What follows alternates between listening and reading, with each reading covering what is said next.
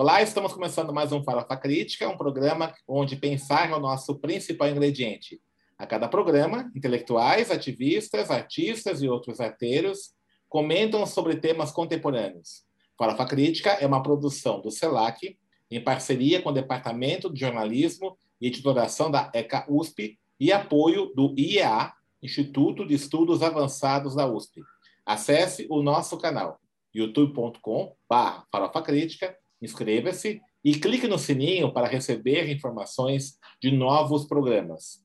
Também acesse a nossa página no Facebook, facebook.com barra canal Farofa Crítica, onde você pode interagir com a produção do nosso programa, inclusive fazendo sugestões de temas e convidados para serem entrevistados. E também assista nosso programa no formato podcast na plataforma Spotify. Avisa amigos, familiares, colegas para acessarem os programas do Farofa Crítica.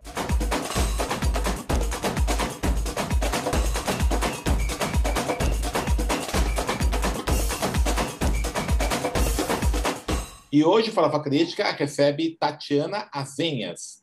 Tatiana é boliviana, formada em comunicação social, pós-graduada em gestão cultural e mestrado em Direitos Humanos América Latina e Caribe. Atualmente, a Tatiana é diretora do projeto social Razaie, que atua com populações vulnerabilizadas em comunidades amazônicas bolivianas. Já há mais de nove anos, ela se dedica à pesquisa e projetos relacionados a processos criativos comunitários de arte e a sua relação com ações de resistência e transformação social em contextos de vulnerabilidade. Tatiana, obrigado por ter aceito o nosso convite aqui para o programa. É, fala um pouquinho né, do que vem a ser o projeto social é, Raçaí, né? Eu falei certo? Né, que você certo. tem aí dirigido, tem desenvolvido aí essas ações junto a populações vulnerabilizadas. Muito obrigada, Denis. Um prazer estar com, com vocês, com, com o CELAC, que é a segunda casa no, no Brasil aí no Brasil e eu estou bem feliz por estar neste espaço, né? Aí, bom, contando um pouquinho do que eu estou fazendo agora com o projeto social Raçaie, é um projeto que atua na Amazônia Boliviana, numa, no município da Amazônia Boliviana, que é uma região que tem condições eh, de vulnerabilidade social. E o projeto está trabalhando com jovens, né, com, com jovens dessa região e com direito à participação dos jovens e também com direitos humanos, enfoque de direitos humanos. Também estamos trabalhando com população de terceira idade e o objetivo do projeto é melhorar a qualidade de vida das pessoas, especialmente dessas populações de terceira idade e de e juventudes, adolescentes, né? E, e também propor um trabalho de inter, intergeneracional, intercultural e um enfoque de gênero. Então, a gente está atuando lá eh, fazendo o que a gente chamou de plataforma juvenil do, do município de Santa Rosa de Viacuma, que é um município eh, aí perto da região de Ruenabaque, que é um lugar um pouquinho mais conhecido da, da região, e que eh, é um município que é, é, é, urbano rural, sobretudo rural, e que é, tem condições de pobreza extrema. Então, a gente está fazendo a plataforma de jovens para ter um espaço de participação ativa, eh, de participação real, autogerida e hum, trabalhar no que é a, a, o reconhecimento do sujeito de direito, os direitos humanos e projetos próprios que as jovens e os jovens querem fazer. Né? Eles eh, vão identificando quais são as necessidades da comunidade, eles se propõem um projeto e eles eh, estão começando a fazer aí as ações deles para melhorar a qualidade de vida do município, né?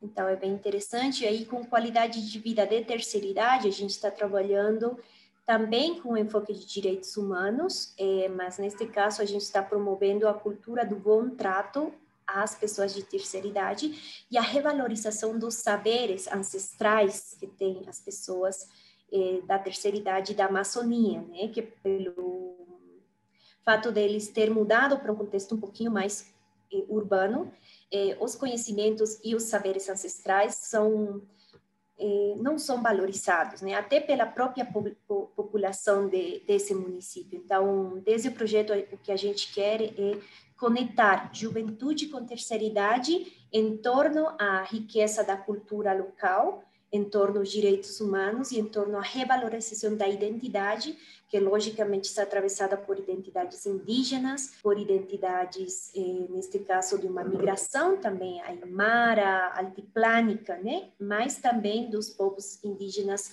da região amazônica da Bolívia. É, quantas pessoas estão envolvidas nesse projeto Raçaí, né? Atualmente, quantas já passaram? Aproximadamente, a gente tem alcançado 700 eh, jovens por quatro anos, né, até, até o ano passado, mas este ano a gente está começando, o ano passado e este ano começado a trabalhar com terceira idade, e a gente está chegando como a eh, 30 pessoas da terceira idade, eh, o ano passado a gente fez uma ação a partir da pandemia, né, de, a gente eh, deu algumas eh, bolsas de alimentos básicos para as pessoas da terceira idade, como uma maneira também de nos aproximar e conhecer a população, né? E agora a gente fez um trabalho de dia, diagnóstico social para entender o que eh, a população da terceira idade estava, a população da terceira idade estava precisando, o que eles sonhavam, o que eles queriam. Foi um espaço muito participativo, muito lindo mesmo. E a partir disso a gente está propondo agora espaços eh, para trabalhar diretamente com a população e com as, os familiares deles, né? Também vamos trabalhar com os médicos, o pessoal de saúde e também tomar precauções para não incrementar os contágios pela pandemia, né? Então a gente está eh, indo pouco aos poucos com, com essa população por causa da pandemia, mas é o trabalho que a gente quer fazer este ano.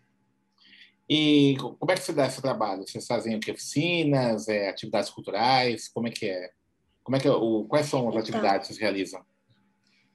A gente está entendendo qualidade de vida desde dois pontos de vista, né? Um que é intangível e outro que é tangível. É, por, por ter um nome para nomear isso, né? Que a verdade é uma questão integral. É, no intangível, a gente está trabalhando com jovens justamente com arte para transformação social, Agora mesmo estamos levando adiante um, uma oficina de cinema participativo e livre e oralidades desde a juventude amazônica. Então, a gente está fazendo oficinas eh, para não só para aprender a fazer cinema com os celulares, que já é uma, uma, um jeito de democratização de uma ferramenta que é, lamentavelmente é bastante elitista até agora, né? Mas também a gente está fazendo primeiro uma recuperação das, da, de tudo que seria oralidade, né? De todos aquelas eh, saberes, eh, conhecimentos que tem as pessoas, a juventude, a comunidade, eh, a partir de da ancestralidade, mas também do contemporâneo. Né? Então, ele, é, estamos tendo uma reflexão em torno a, essas, a esses saberes, essas oralidades e as problemáticas sociais que eles é, identificam, e o cinema como uma, um jeito de é, contar isso, né? de, de dar a conhecer outras pessoas também. Eh, a gente vai continuar trabalhando com a plataforma por meio de uma formação de agentes de transformação social, que a gente chamou assim a formação, que tem a ver com eh, o espaço para eh, fazer desenvolvimento pessoal, trabalhar a identidade, trabalhar os direitos humanos eh, e também trabalhar, como eu tinha dito, eh, projetos, pequenos projetos, que eles identificam como necessários para a comunidade, para melhorar a comunidade e a qualidade de vida da comunidade deles e delas, né?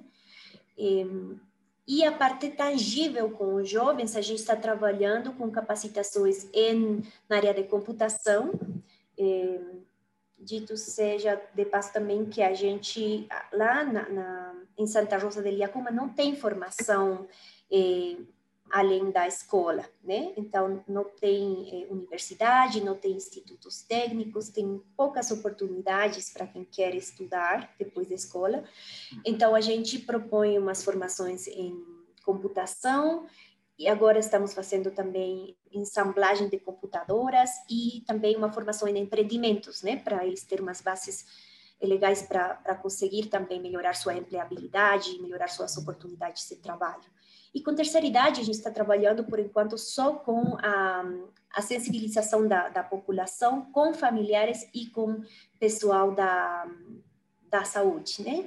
Que às vezes não tratam bem as pessoas, não respeitam porque são de terceira idade, ou simplesmente eh, brigam com eles porque eles eh, usam muito medicina tradicional, valora muito esse conhecimento que eles têm e o posto de saúde, o, o hospital que tem, às vezes briga com isso, né? Não valora os conhecimentos deles, desvalor, desvaloriza os remédios que eles conhecem e a gente está tentando trabalhar um enfoque que consiga conciliar isso e que também consiga valorar o que os conhecimentos que tem a terceira idade, né?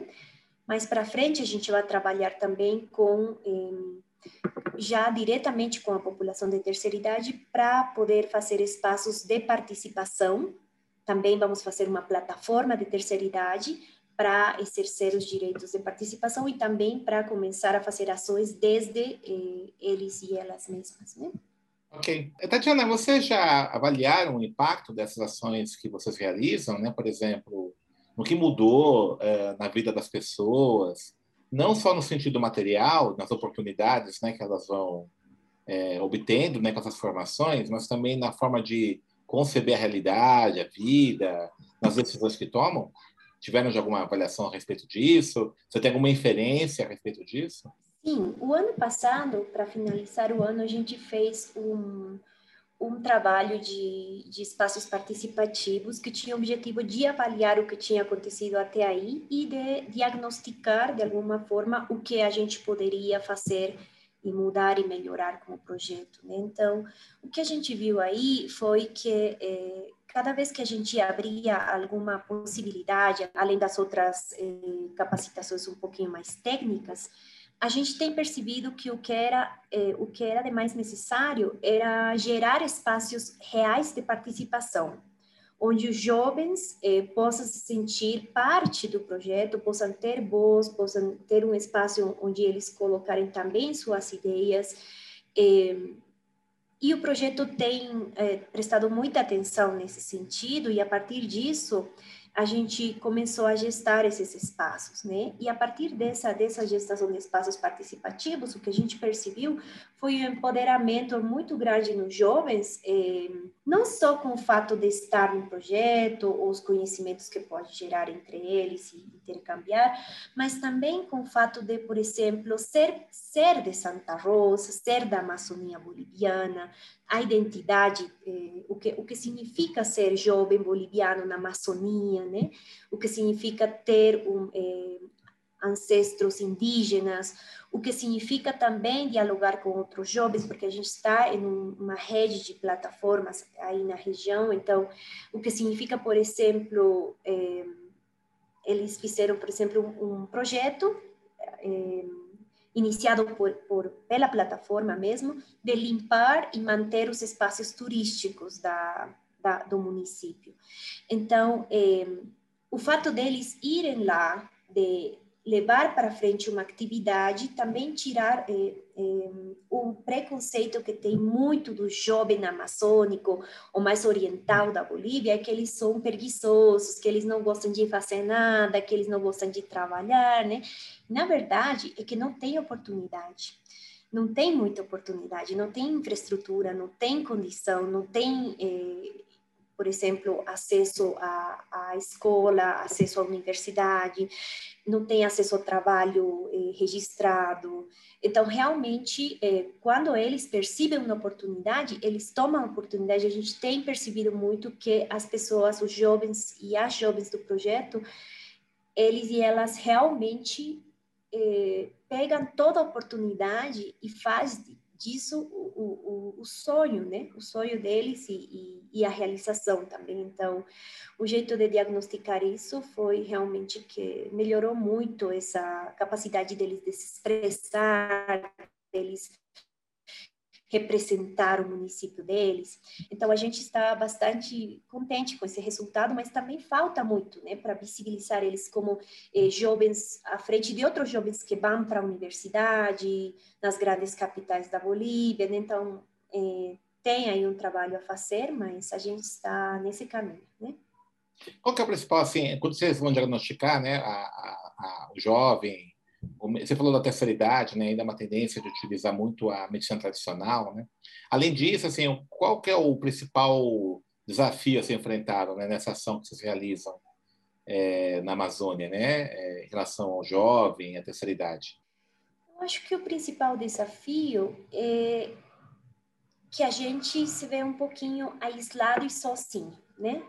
Pelo fato de ser uma população longe de todo o centro, muito periférica, né? Está na periferia da periferia da Bolívia, né? Então, é, por uma parte, por outra parte, tem um preconceito muito grande sobre essa população. Então, por exemplo, você vê que quando você contata com, com, organizações que já estão trabalhando faz tempo, que poderiam apoiar um trabalho que a gente está fazendo, eles não tomam em conta a Beni, né, que é o departamento onde está esta, este município, porque sempre falam que é muito longe, que ninguém chega lá, que o trabalho nunca continua, que ninguém persevera, né? E o que realmente acontece é que não tem infraestrutura nenhuma lá. Então, é, o que a gente vê como grande dificuldade é, é, a falta de infraestrutura e a falta do entendimento também que tem muita convocatória, muito hum, edital aqui que considera todos os departamentos menos Beni e Pando, né, que estão longe da, da, do centro. Então, realmente a gente tem dificuldade nisso, mas a gente tem trabalhado para in, in, incluir, né, com, com é, oferecer uh, a estabilidade que tem o projeto na, na região para conseguir inserir o, o, departamento também nos, nos objetivos e nos editais de diferentes organizações, fundações, ONGs internacionais, etc. Né? Então, acho que é um trabalho que vai aos poucos e que também precisa de, de um tempo, precisa de um tempo, assim, de uns anos para realmente se consolidar e conseguir os benefícios que outros projetos sociais poderiam conseguir para as regiões deles, mas neste caso numa região que ninguém trabalha, que ninguém quer entrar porque é muito longe, porque hum, quando chove três meses do ano não, não dá nem para ir pelas pelas estradas, então é, é, complicado, né? E a gente tem assumido esse, esse desafio. É, Tatiana, o, a Bolívia passou por uma estabilidade política muito grande né, nos últimos anos. Né? Houve um golpe é, de Estado, é, houve eleições agora recentes, né, com a vitória do candidato do MAS. Né? Como é que foi o impacto do projeto dessa situação é, política instável na Bolívia? Né? Como é que você enxerga né, as, as, perspectivas agora? Você acha que agora a Bolívia entra novamente numa situação de normalidade institucional, estabilidade, governo do Luiz Arce? Ou você acha que ainda há riscos né, de novas instabilidades? Então, por enquanto a gente na, na região a gente está esperando eh, as novas as eleições subnacionais, né, que vão definir também os alcaldes, né, as alcaldias de cada município eh, e que vão ser as autoridades mais próximas o que o, o trabalho que a gente faz, né. Evidentemente o panorama político na Bolívia tem eh, virado assim tem um risco, né, de virar eh, de, umas, de uns partidos eh, fascistas, né, que tem uma proposta realmente que vai em contra de tudo que o que dentro do projeto, por, por exemplo, a gente leva para frente, que é o foco dos direitos humanos. Eh, eu acho que isso repercutiu na, na, na, na sociedade de um jeito eh, negativo, eh, no sentido de que realmente eh, as pessoas que antes tinham vergonha de falar que eh, algumas coisas racistas, né, tinham, agora estão, eh, digamos, com autoridade para falar e tem um apoio político, tem um frente político que está com esse discurso, que está com uma questão de religiosidade em contra dos povos indígenas, em contra do, de, de qualquer outra manifestação que não seja hegemônica e com premissas fascistas que têm tomado também outros países da Latinoamérica, como você bem sabe, o que está acontecendo também no Brasil. Então, claro, quando a gente trabalha com direitos humanos, logicamente, eh, e você encontra o jovem lá da, daquela, daquela região que deveria, digamos, ter a consciência de que está na periferia, da, mas que reproduz esse, esse, esse esse discurso assim, né, racista, eh, discriminador é, é, triste, né? Mas é, também a gente tem percebido que o, processo, o, que, o que chamam de processo de câmbio né, na Bolívia, que muitas vezes é identificado diretamente com o processo feito pelo MAS, é, é, pelo partido do, do, Evo Morales, que agora está com, com um novo presidente, né? É, o que a gente muitas vezes diz é que esse processo de, de câmbio realmente não é de um partido, né? É das pessoas, é da gente, né? Então, nesse sentido, é, eu acho que, apesar é, da população. Então, como, como que é isso? É, apesar de ter é, muitas críticas para o partido do MAS, para a gestão passada e tudo mais, a gente sabe que a população tem assumido isso também como, uma, é, como um processo de reaprovação das nossas identidades, né? das nossas diversas identidades, não só no sentido indígena, mas também no sentido, por exemplo, das populações marginais, das populações LGTBI, das populações que sempre foram eh, afastadas, né? Agora, eh, evidentemente, os movimentos feministas se, eh, se consolidando cada dia mais, tendo um discurso mais aberto também. Então, eu acho que é um processo que também, eh, como é das pessoas, não vai, tipo, é, simplesmente acabar com um, uma mudança política, né? E isso é uma coisa muito boa para a Bolívia, né? Mesmo a gente tendo muitas críticas com, com o partido do MAS, eu acho que é, o processo de câmbio é, é, é uma coisa que vai, que, que vai ficar para sempre, né? Que vai ficar para sempre, que já tem mudado as estruturas sociais do nosso país. É, claramente não é um processo acabado, é um processo que é, pior que despertou mais processos racistas também, logicamente, mas que é, está colocado agora, né? E não tem como ir para trás do jeito que estava antes, né? Muito bom, Tatiana. Tá bom papo aqui, mas já tá, nós estamos caminhando para o final. É, quem quiser conhecer mais o projeto social Raçaie, tem, vocês têm um site, é, rede social, fala para gente aí. Quem quiser, aqui no Brasil, por exemplo, né, que é uma parte de toda a nossa audiência aqui no Brasil, quiser saber um pouco mais do projeto, né, onde ele pode encontrar informação? Então, a gente tem uma, uma página web, né, é é, é, e que aí estão os, o, o projeto social Hassaye também é, no Facebook, e aí a gente vai sempre comunicando o que a gente faz, a gente está sempre atenta a entrar em contato com, com outros projetos culturais, por exemplo, de outros lugares. A gente tem feito um contato agora com o Festival Pachamama do Brasil, né, do, de cinema, o Festival Pachamama que atua também na Amazônia brasileira, então a gente tem um contato aí que vamos estamos fazendo já coisas conjuntamente e hum, é interessante, né? Eu acho que também esta experiência que eh, o projeto social Raçaie tem tem eh, me oferecido, né, para fazer esse trabalho é uma experiência muito interessante porque é um espaço onde eu posso tipo realmente colocar o que o que eu tinha ido o que eu tinha visto em outros espaços mais acadêmicos de estudos